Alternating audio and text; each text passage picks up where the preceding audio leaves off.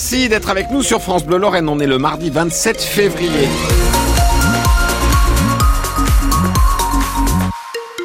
Et le 27 février, il est précisément midi. Bonjour Marie Roussel.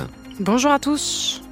On va vous retrouver dans un instant pour euh, le journal. Juste avant, je voulais vous rappeler les prévisions de Météo France pour vous dire que, en gros, c'est une journée assez ensoleillée, hein, d'après euh, Météo France. On devrait avoir jusqu'à euh, les 10 degrés sur Épinal avec un ciel qui pourrait parfois chercher un peu. 11 degrés et du soleil attendu sur la métropole du Grand Nancy, le Lunévillois, du côté de la colline de Sion, même si les nuages jouent un petit peu les troubles fêtes. Pour le moment, on écoute le journal de Marie Roussel. À Morsbach, en Moselle, une femme soupçonnée d'avoir tué son enfant est entendue par les gendarmes placés en garde à vue depuis hier, Bradley de Souza. Cette femme de 21 ans se présente à l'hôpital de Forbach mercredi dernier avec le corps sans vie de son enfant. Elle avait accouché quelques heures plus tôt chez elle à Morsbach, à quelques kilomètres du centre hospitalier. C'est d'ailleurs elle qui raconte tout aux médecins. Ils la prennent en charge à cause de son état de santé jugé faible et ils alertent les services de police et de gendarmerie. Cette jeune femme a été finalement placée en garde à vue hier matin. Les gendarmes ont commencé à l'interroger sur le déroulement les exact de cet événement. L'enquête est menée par la brigade de recherche de Forbach. Toutes les informations sont à retrouver sur francebleu.fr. Il l'avait menacé de faire exploser la synagogue d'Épinal quatre mois après les faits et le renvoi de son procès. Cet ouvrier d'une quarantaine d'années sous contrôle judiciaire est jugé aujourd'hui devant le tribunal correctionnel. À deux sur une trottinette électrique le long d'une route nationale, ces adolescents de 13 et 15 ans ont été percutés par une voiture à Rosebruck hier soir. L'accident aurait pu être très grave. Heureusement, les deux victimes ne sont que légèrement blessées.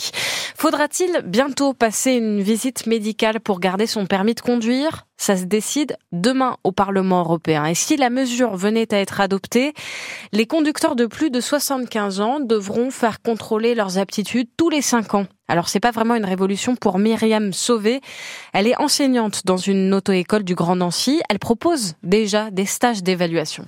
On a les, personnes âgées qui font justement le trajet euh, domicile-course, mais qui commencent à s'interroger parce que ça fait longtemps qu'elles n'ont pas conduit, elles ont perdu un proche, donc elles n'ont pas d'autre choix que d'être autonomes. C'est souvent la problématique là qui se pose. On va faire de la formation au code, donc on va, on va rappeler les règles de code de la route. On va parler aussi des giratoires qui posent des sacrés problèmes de placement pour tout le monde d'ailleurs, mais pas que les seniors. Et ensuite en voiture, en fait, on fait de la, on fait un parcours de façon à rappeler justement les règles, à revoir avec eux les points sur lesquels il faut prêter peut-être un peu plus attention. J'ai déjà eu une personne par exemple qui avait euh, pas conduit depuis 10 ans, qui a repris le volant euh, par la force des choses, qui est venue se faire évaluer et sincèrement j'étais agréablement surprise. Et à côté de ça, j'ai eu une autre personne euh, qui pensait n'avoir aucun problème et au fil de la séance en conduite, elle m'a dit ah oui mais c'est vrai qu'en fait je m'étais pas rendu compte que j'étais dangereuse à ce niveau-là, etc.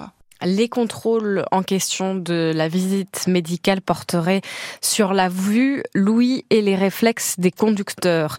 Le Premier ministre, de retour au Salon de l'Agriculture, Gabriel Attal, s'y était déjà rendu dimanche soir après l'inauguration chaotique par le président Emmanuel Macron samedi.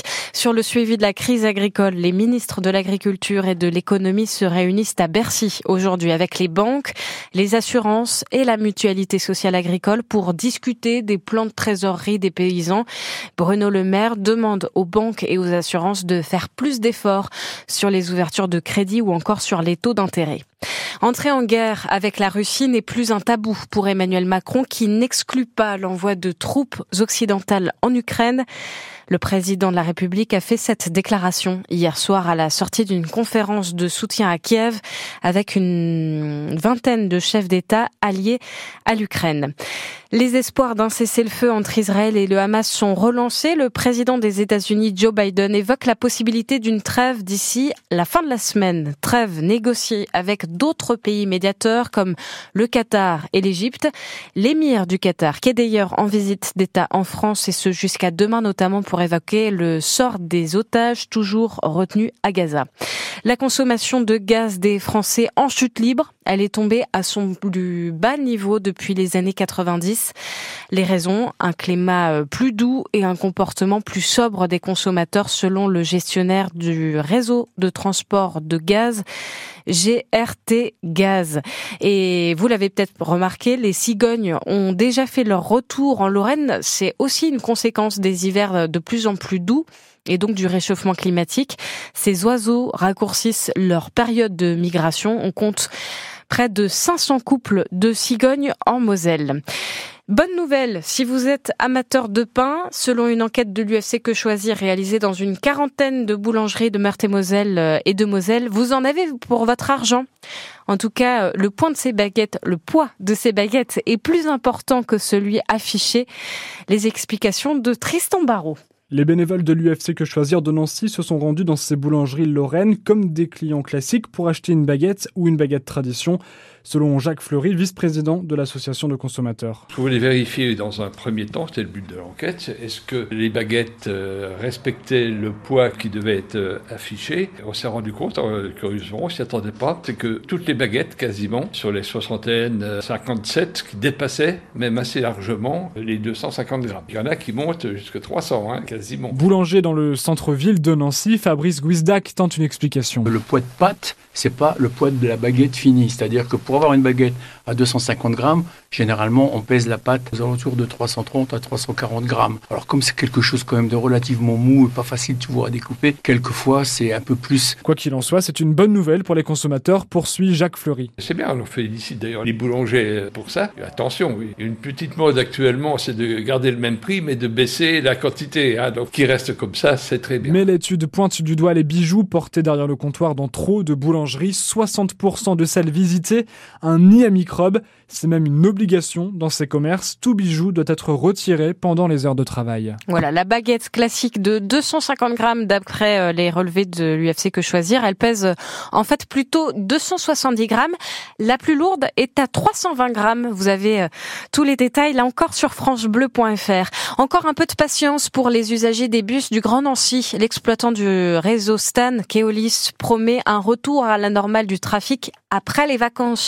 Le 11 mars, plusieurs véhicules sont immobilisés depuis le mois de janvier pour des raisons de sécurité et le taux d'absentéisme chez les chauffeurs atteint des niveaux records. La direction se dit engagée pour améliorer leurs conditions de travail. Les perspectives de montée en Ligue 2 s'éloignent pour l'AS Nancy-Lorraine battue 3-1 à Dijon hier soir en clôture de la 22e journée de nationale. La SNL descend au sixième rang du classement avec 7 euh, points d'avance sur la zone rouge. Midi 7 sur France Bleu Lorraine.